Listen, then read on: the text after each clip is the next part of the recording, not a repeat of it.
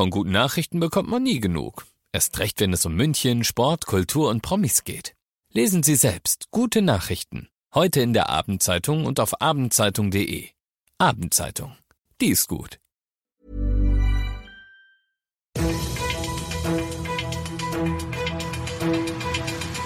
95 5 Charivari. Das München Briefing.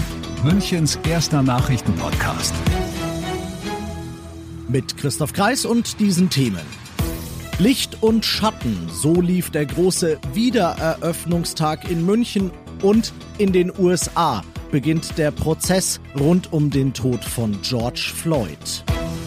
Schön, dass ihr bei dieser neuen Ausgabe wieder mit dabei seid. In diesem Nachrichtenpodcast kriegt ihr ja jeden Tag innerhalb von fünf Minuten alles zu hören, was in München heute so wichtig war. Das gibt's dann jederzeit und überall, wo es Podcasts gibt oder natürlich jetzt um 17 und 18 Uhr im Radio. Der Handel darf wieder öffnen, die Zoos, die Museen, die dies, die das. Was haben wir uns alle gefreut nach den Beschlüssen der letzten bayerischen Ministerratssitzung auf heute, auf Lockerungen. Und es hätte in der Tat so schön sein können für die Geschäfte in der Münchner Innenstadt, wenn, ja, wenn die Stadt München nicht just gestern noch den Inzidenzwert von 50 knapp gerissen hätte. Keine Öffnung wie erhofft, sondern super kurzfristige Umplanung auf Click and Meet war deshalb heute die Devise.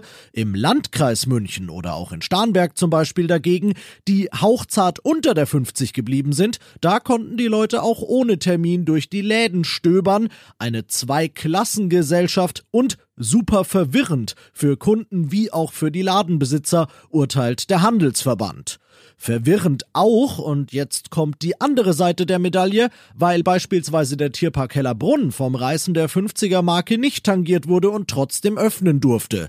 Ich kann die Ladenbetreiber also verstehen, ich kann aber auch Tierparksprecher Dennis Spät verstehen, der sich trotzdem freut. Hellerbrunn freut sich sehr, dass wir endlich die Türen wieder aufmachen dürfen. Es freuen sich aber auch die tierischen Bewohner riesig, euch bald hier wieder zu begrüßen. Die Zweibeiner wurden vermisst und äh, ja, werden neugierig beäugt und wir freuen uns, euch bald wieder begrüßen zu dürfen.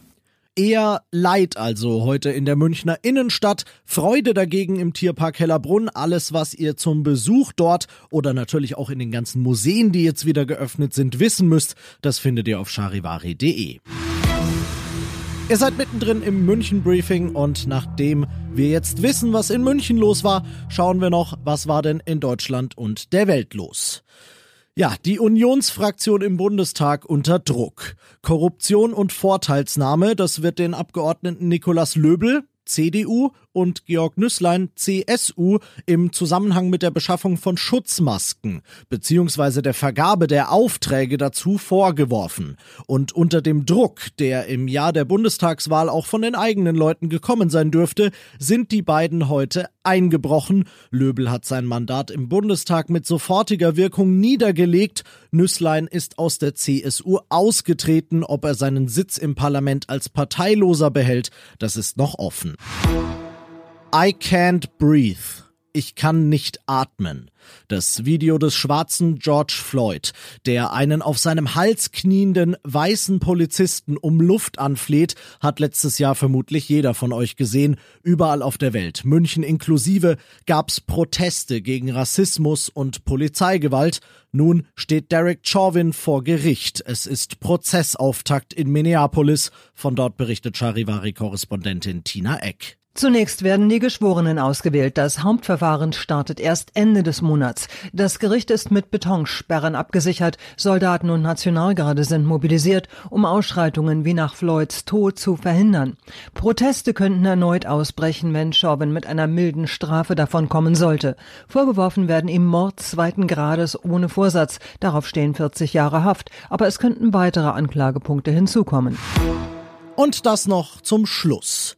Heute ist Weltfrauentag. Wir als Sender haben uns überlegt, was können wir machen, was können wir tun, um ein Zeichen für Frauen zu setzen. Und vielleicht habt ihr es mitbekommen, dass wir schon den ganzen Tag nur Hits mit Beteiligung von weiblichen Künstlern spielen.